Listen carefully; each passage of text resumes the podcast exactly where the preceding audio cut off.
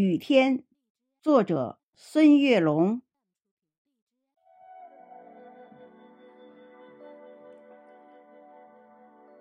昨天下午的教室，我们正在排练着朗诵节目，三十几个孩子的渴望，都在黑色的瞳孔里跳舞。温柔的春花，经过了雨水。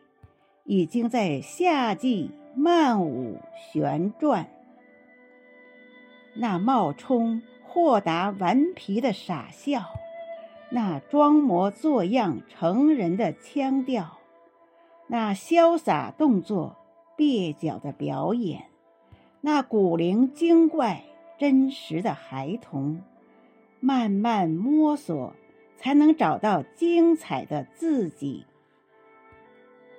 上课的时候下雨了，我突然想起，在大漠深处久未喝水的生物，在荒凉高岗久未喝水的古木，在黄土高坡久未喝水的禾苗，在褐色梁山久未喝水的仙树。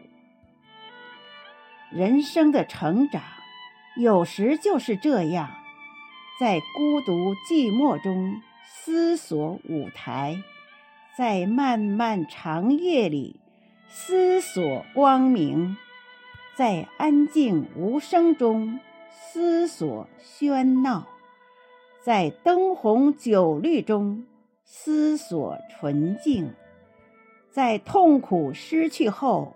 思索真情。下雨的时候，总是期盼晴天。为什么我们不去倾听雨滴的歌唱？下雨的时候，总是向往晴天。为什么我们不去欣赏雨中的花墙？